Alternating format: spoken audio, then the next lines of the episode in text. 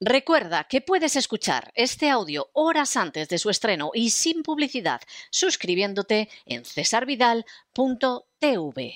Money makes the world go around, the world go around, the world go around. Money makes the world go around, it makes the world go round. La economía que se fue con Roberto Centeno.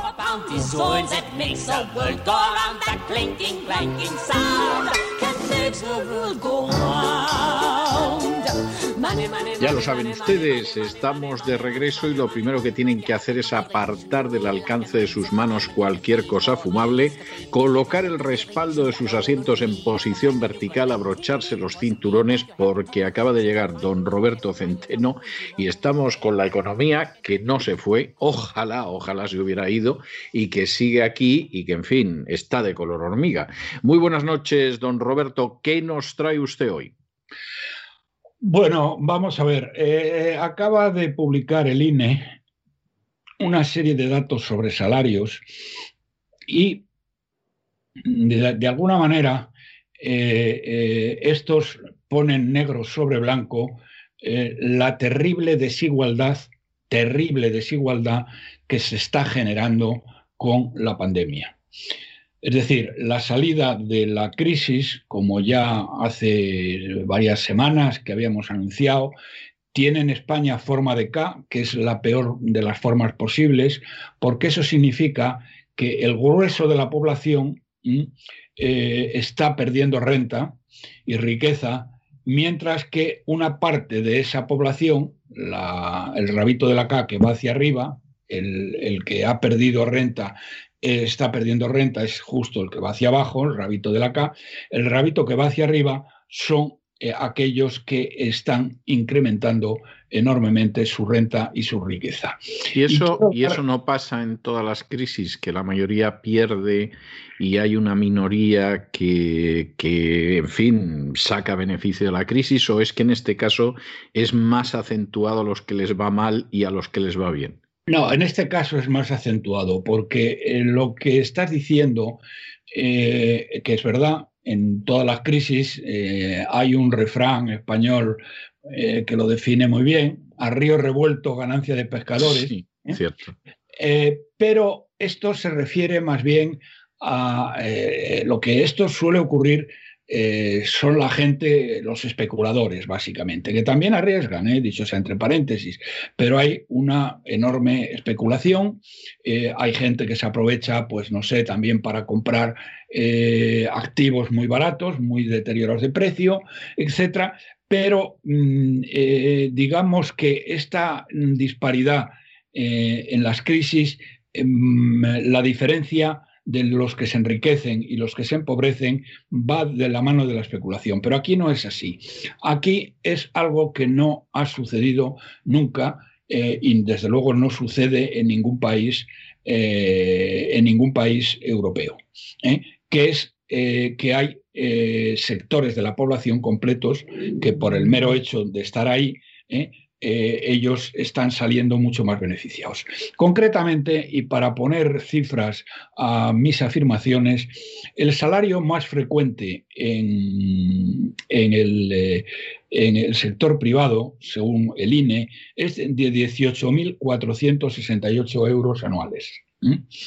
La pensión media eh, está en 21.424 que es un 16% más alto.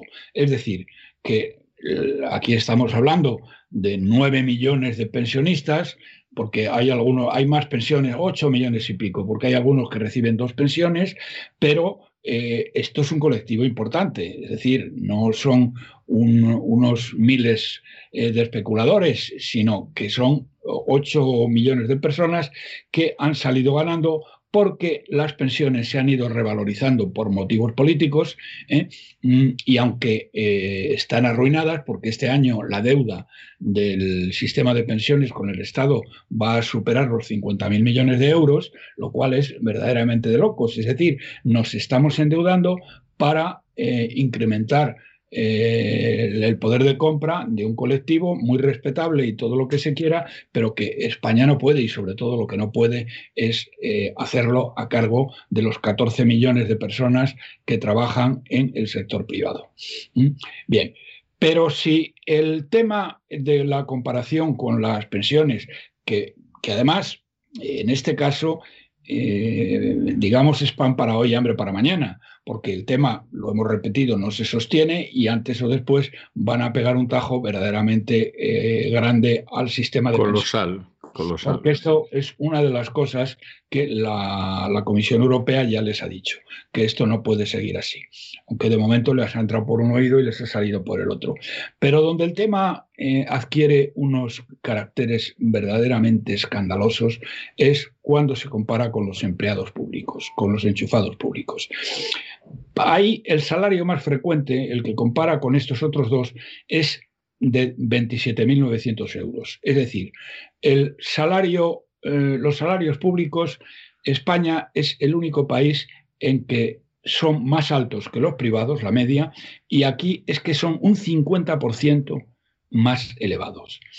Pero luego, cuando vamos a la gente que tiene eh, algún cargo político, la situación es eh, escandalosa. Por ejemplo, eh, los concejales de Madrid, de Bilbao o de Barcelona. Es decir, tres grandes ciudades. Pero aquí puedo poner, eh, añadir Sevilla, añadir Valencia y tal. Bueno, estos tíos ganan una cifra mm, en torno a los 90.000 euros al año. ¡Qué barbaridad! ¡Qué barbaridad! 90.000 euros al año. Sí, señor. 90.000 euros al año. Pero estos son, llamémosle, los concejales rasos, que eh, además eh, en algunos casos, en el caso de Madrid, en el caso de Bilbao no, pero en el caso de Madrid es perfectamente compatible con otro trabajo. ¿Qué te parece? Me parece, vamos, maravilloso. es, un euros. Un concejal de Madrid, que eh, la inmensa mayoría de ellos son unos indocumentados, que han salido literalmente de una escombrera. ¿eh? algunos de ellos, como los de Podemos, el mérito que ha tenido una de las concejalas es eh, hacer un striptease en la capilla de la Complutense, enseñar las tetas en la capilla de la Complutense. Bueno, pues esto le ha valido a esta señora o señorita, le ha valido 90.000 euros eh, y coche con chofer eh, y un asesor, el que le pagan, que será un primo suyo, pagándole una cantidad pues del orden de los 30 o 40 mil euros. Qué verdaderamente escandaloso. Y si esto lo, aplicamos a, la Comunidad de Madrid, pues pasa, bueno, el Ayuntamiento de Madrid tiene 57 concejales. Tiene un alcalde y tiene una vicealcaldesa. Estos cobran más de 100.000 euros. ¿eh? Eh, y tienen no un coche con chofer, sino cuatro coches con choferes ¿eh? distintos, para distintas cosas, para los días de la semana. Es, es verdaderamente mm, inaudito. Pero es que en la Comunidad de Madrid, donde hay algo así como 120 o 130 diputados, es que cobran exactamente lo mismo. Están hablando de 80 o 90 mil euros. Y luego los que están al frente de comisiones y tal, estos están por encima de los 100 mil con, largamente.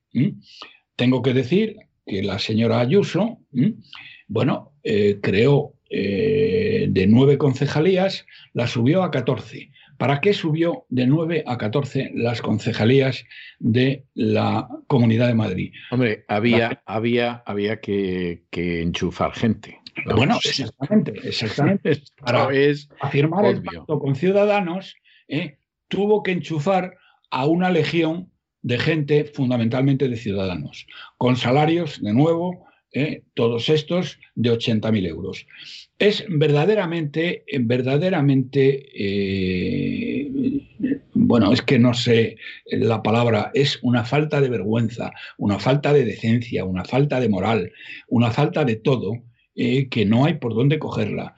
Pero bueno, la verdad es que vuelvo a lo de siempre. Esto tenemos lo que han votado, o sea, que se lo piensen muy bien las personas eh, en lo que han votado, porque en esto además el PSOE y el PP son exactamente lo mismo. Ellos han repartido y siempre han ido a pachas, cuando además ha dejado de gobernar uno y ha entrado el otro, pues no se ha despedido a todas las regiones de enchufados que habían entrado. No, no, no, ahí van quedando masas adiposas de grasa que se mantienen en su mayoría. Hay alguno que a lo mejor sale fuera, pero, pero en términos generales no, no, no. Eh, se van sumando. Se quedan todos. Eh, se quedan sin trabajo, pero se quedan con el dinero. Es decir, no hacen nada y les sustituyen otra capa geológica que está por encima de los nuevos, que son que esos mandan ¿eh?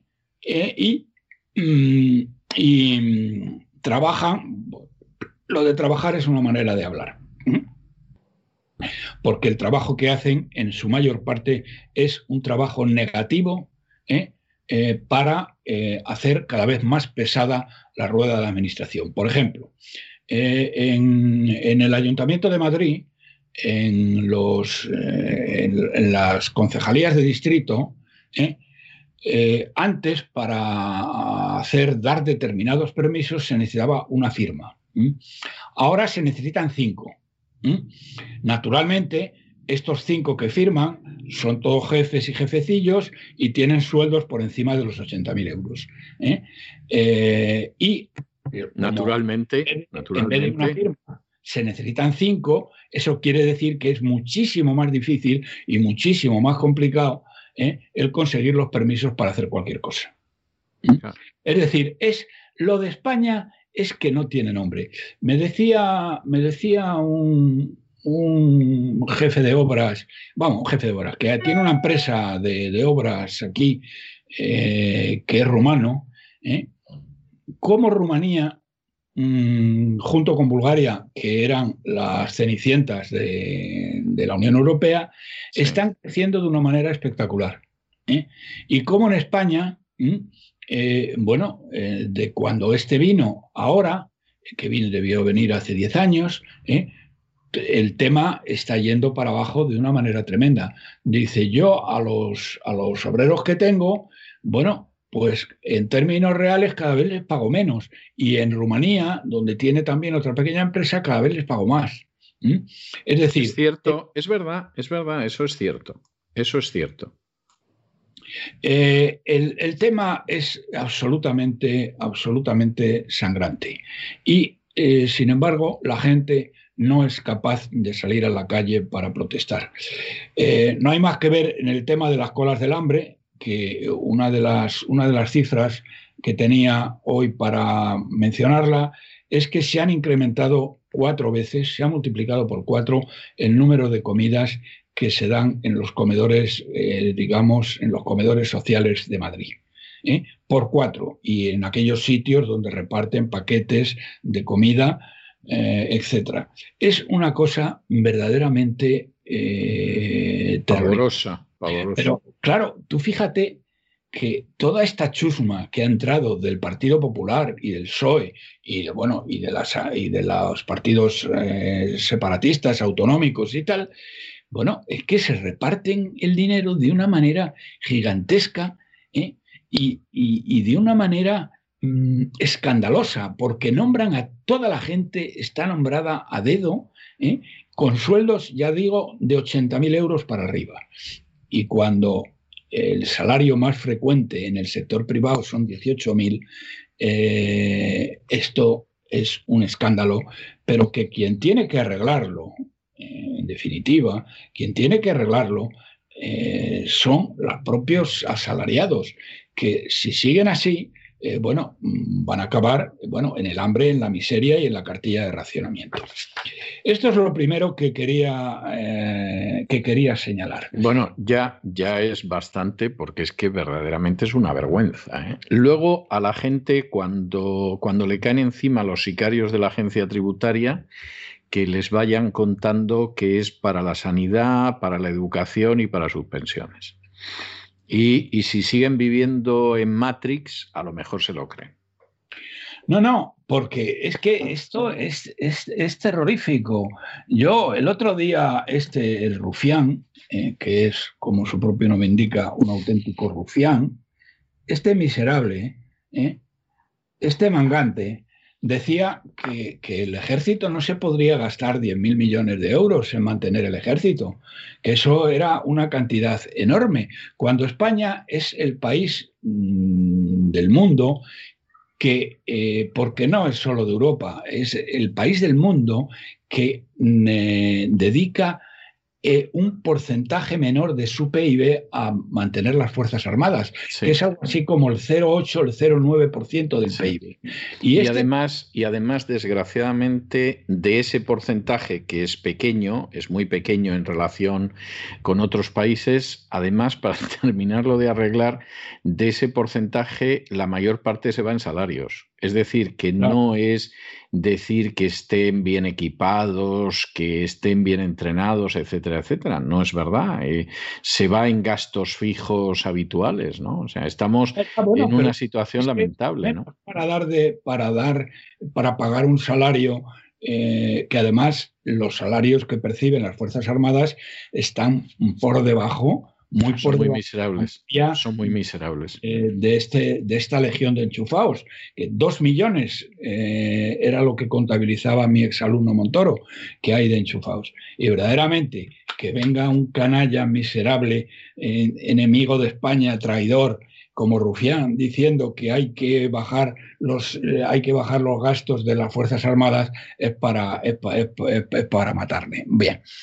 Eh, eh, otro de los temas, de alguna manera relacionado con este, mm, el pasado mes de octubre se han vuelto desde, el, desde el pasado, se han vuelto a colapsar los ERTES en las oficinas de, eh, de Servicio Estatal de Empleo, del SEPI, eh, mm, eh, que se han prorrogado hasta el 31 de enero. Entonces, ahora a las empresas les han obligado a realizar de nuevo todo el papeleo. Es decir, que hay 3,4 millones, 3,4 millones de personas que tienen, o las empresas que los tienen, que tienen que eh, eh, eh, rehacer todo el papeleo. Cuando, cuando los de la época anterior, es decir, anteriores a octubre, hay muchos de ellos que no han cobrado, porque hay tal atasco que no han cobrado siquiera. Y ahora tienen que volver otra vez al papeleo. Entonces, los que les toque cobrar en el periodo este de noviembre a enero, ¿eh? bueno, pues lo van a cobrar la primavera o el verano del año que viene, porque verdaderamente es, es, es escandaloso. Sin embargo, toda esta chusma de indocumentados a la que me estaba refiriendo, del Ayuntamiento de Madrid, de la Comunidad de Madrid, del Ayuntamiento de Barcelona, de la Comunidad de la Generalitat o de Bilbao o de toda España, ¿eh? esos cobran al mes puntual, puntualísimamente todos los meses se lo transfieren a su cuenta y no tienen que esperar como todos estos pobres, que estamos hablando de 3,4 millones, ¿eh?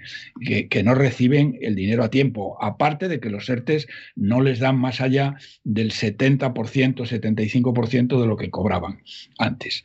Mm, luego, eh, dentro de estos, eh, de, la, de, la, mm, de la miseria moral, eh, y del sectarismo y eh, de, esta chusma que nos gobierna está en limitar los precios de los alquileres, ¿eh? lo cual va a provocar una inseguridad jurídica para millones de propietarios.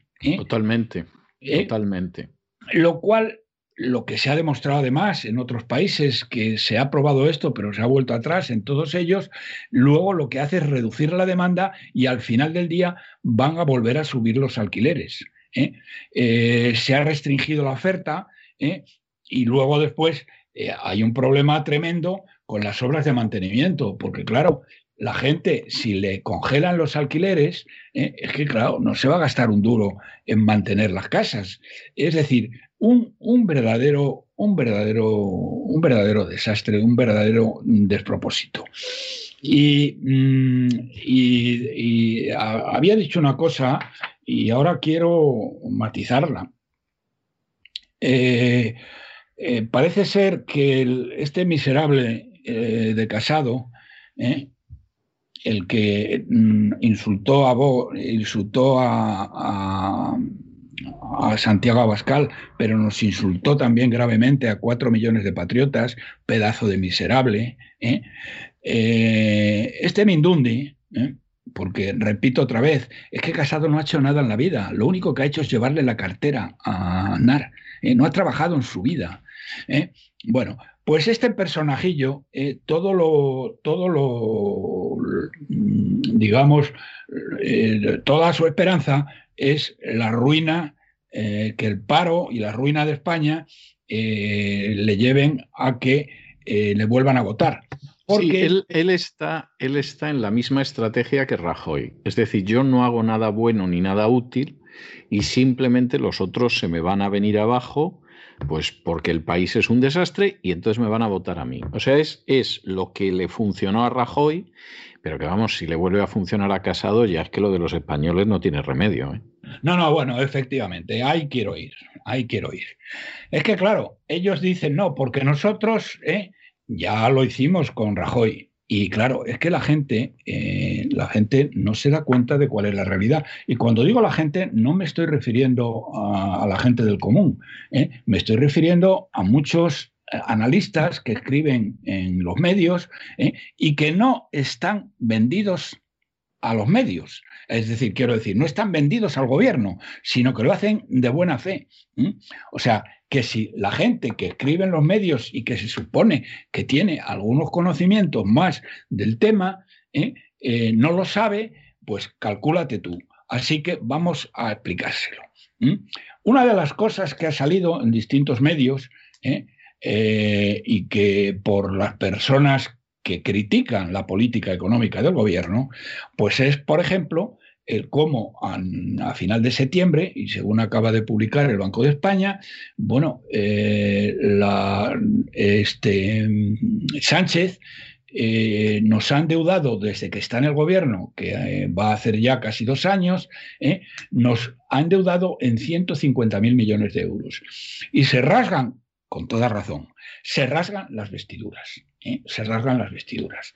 Porque claro, esto nos lleva a una situación eh, que, eh, tremenda y que no era la que existía en el año 11, porque nos lleva a, midiendo nada más la deuda según protocolo de déficit excesivo, que no es toda la deuda, a una relación deuda-PIB del 125%.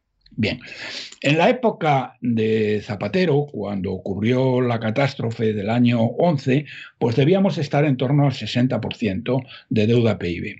Bueno, ¿qué hace Mariano? ¿Qué hace Mariano? ¿Eh? ¿Y qué hace el Partido Popular? Lo primero que hacen es mentir como bellacos y después de haber jurado y perjurado que iban a bajar los impuestos, hacen la subida de impuestos mayor de la historia de España. ¿eh? Mi exalumno Montoro hace, que me dijo a mí que lo iban a bajar, hace la subida de impuestos mayor de la historia de España. A mediados del año 12, después de haberse estado tocando la barriga todo este tiempo, la prima de riesgo de España que era con, con eh, Zapatero, era del orden de 300, pues llega al orden de 600. Es decir, que los seis primeros meses del Dolce Farniente de, de Rajoy eh, sube la prima de riesgo hasta los 600. España tenía que ser rescatada. En, ese, en esa época se habían rescatado Grecia, se había rescatado Portugal y se había rescatado Irlanda. En todos ellos, como consecuencia del rescate, tuvieron que hacer toda una serie de ajustes de gastos internos, pero la deuda se la redujeron en un 70%. O sea, la pera limonera, lo que eh, hubiera sido que nos hubieran reducido a nosotros la deuda en un 70%. Lo digo siempre y lo seguiré diciendo. ¿Qué es lo que hace Rajoy? Rajoy eh, siguiendo las instrucciones de la señora Merkel, que le dice, mira, Mariano, quiero que devuelvas a las cajas de ahorro alemanas, eh, eh, francesas y holandesas, pero sobre todo alemanas, que habían financiado de una manera disparatada e irresponsable la, la burbuja inmobiliaria, quiero que les devuelvas hasta el último céntimo.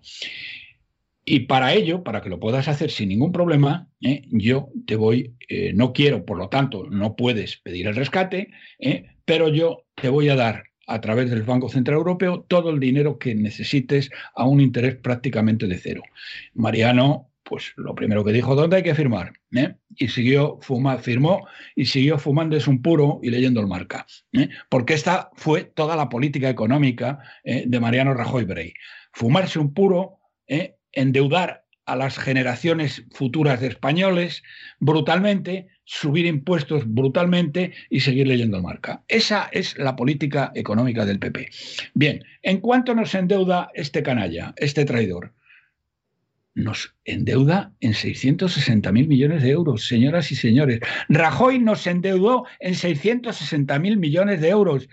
Y queridos amigos que escribís en los periódicos, ¿cómo coño eh, estáis resaltando, que me parece bien que lo hagáis, eh, que nos han deudado eh, esta chusma que nos gobierna el psicópata de la Moncloa, nos han deudado en 150 mil millones y se os olvide decir que Rajoy nos endeudó en 660 mil millones.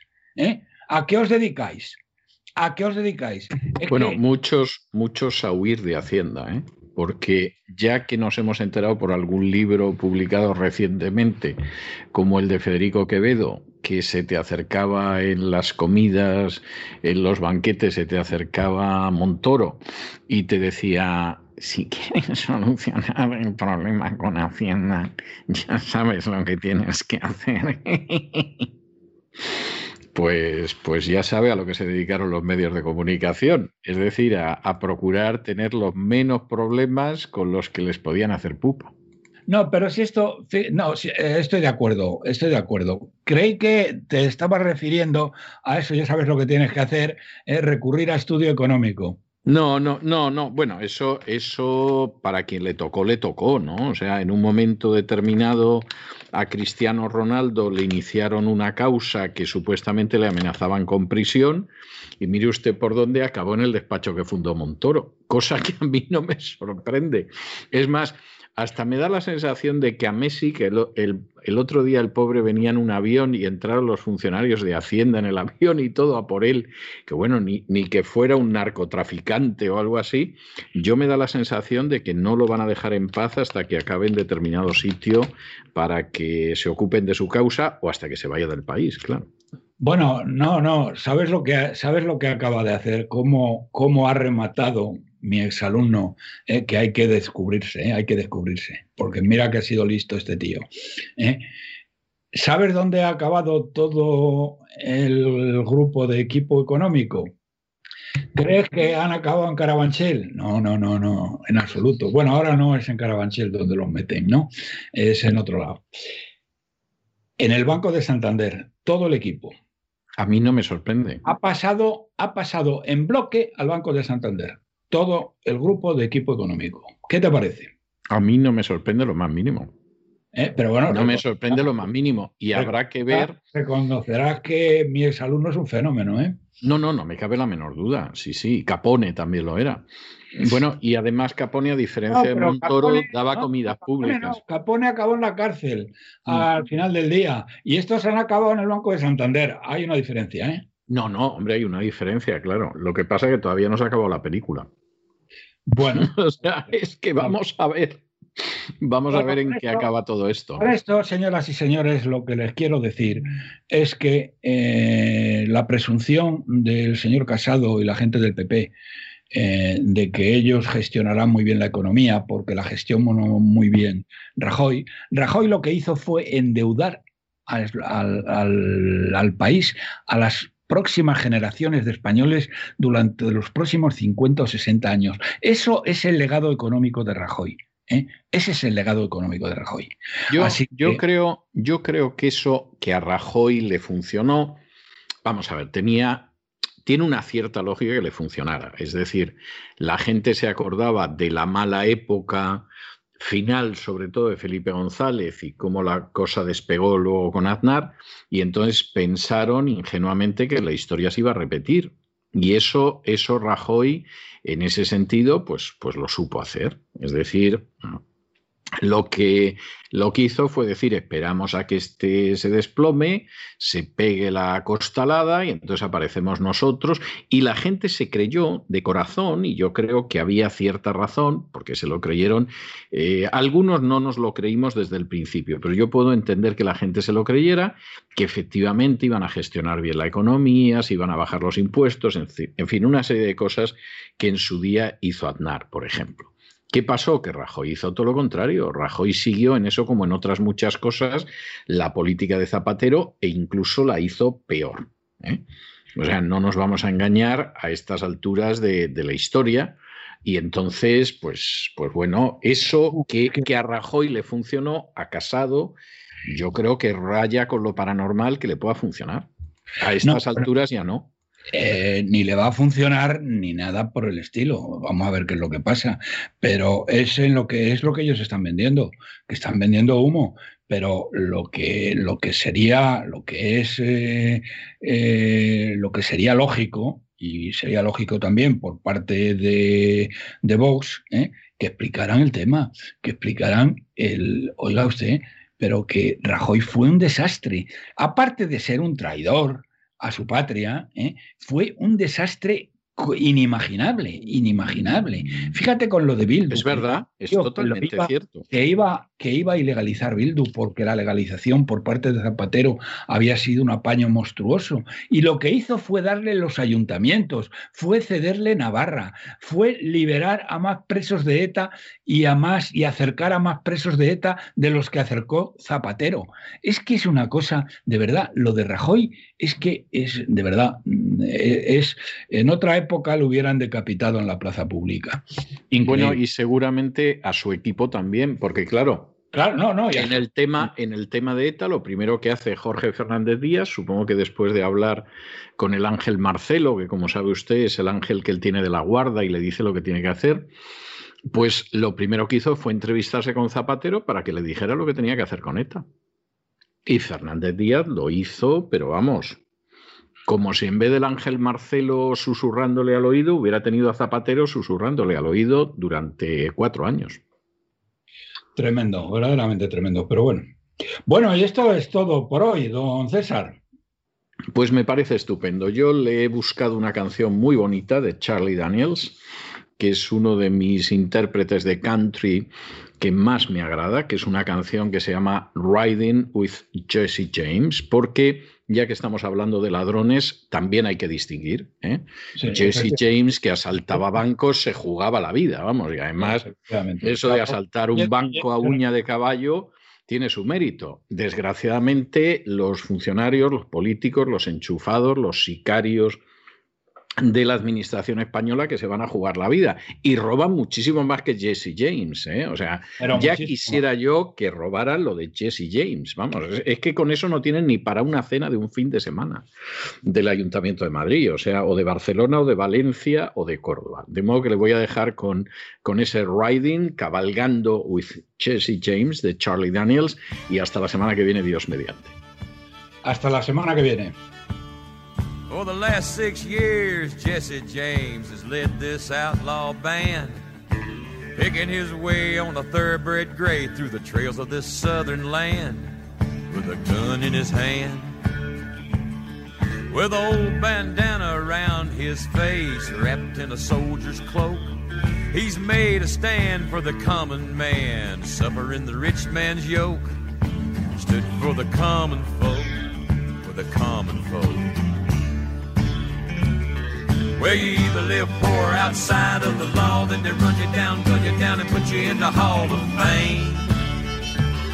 I've heard him say it's the price you pay. You give your life to live your life to live it like a ball of flame.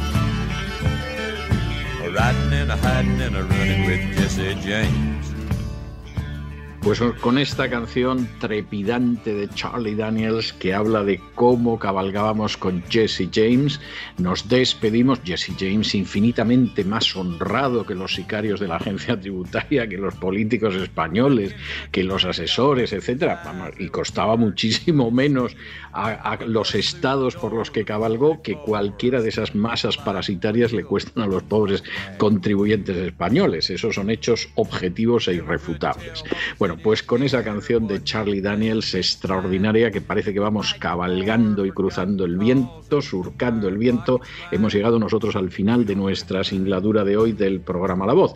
Esperamos que lo hayan pasado bien, que se hayan entretenido, que incluso hayan aprendido una o dos cosillas útiles y los emplazamos para mañana, Dios mediante, en el mismo lugar y a la misma hora. Y como siempre, nos despedimos con una despedida sureña. Caplesia. Que Dios los bendiga. Riding and a hiding and a running with Jesse James.